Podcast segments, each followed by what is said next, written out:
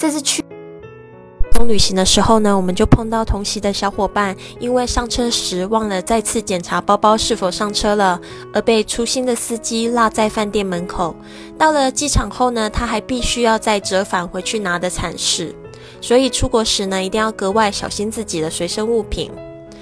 今天我们在公众微信账号“贵旅册”里面回复这个检查的英文单词是 check，c h e c k check，就可以收听如何用英语谈再次确认、再次检查的这一集节目。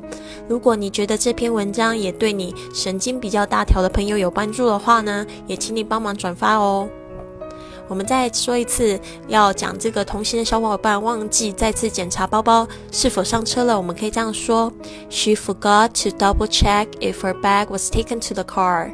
She forgot to double check if her bag was taken to the car.